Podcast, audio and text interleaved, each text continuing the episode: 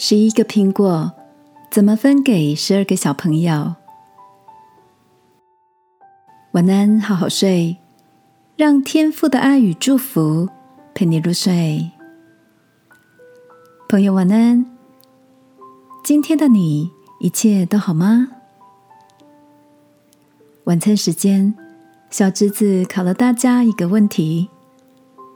老师问：要怎么将十一个苹果？分给十二个学生呢？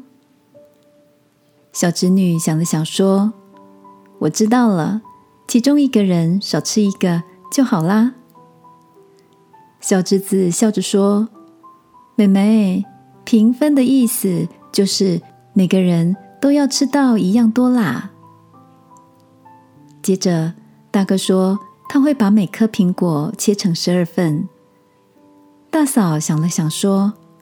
可以再买一个吗？我们都笑了。小侄子故作神气的说：“准备好了吗？我要公布答案喽。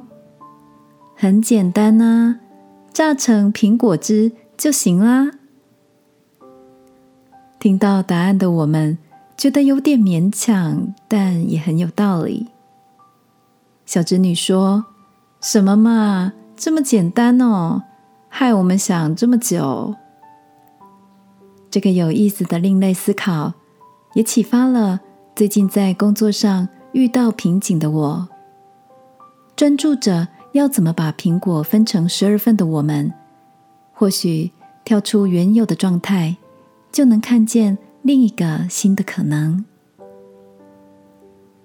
亲爱的，你也被所专注的有限卡住了吗？这个夜晚，求天父带领我们有突破性的思维，因为他是无所不能的上帝哦。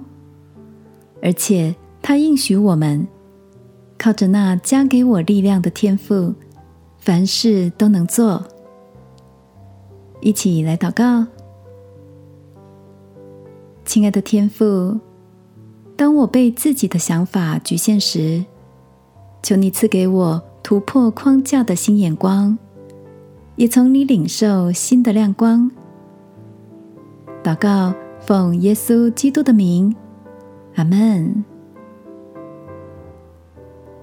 晚安，好好睡。祝福你，也有苹果汁的新启发。耶稣爱你，我也爱你。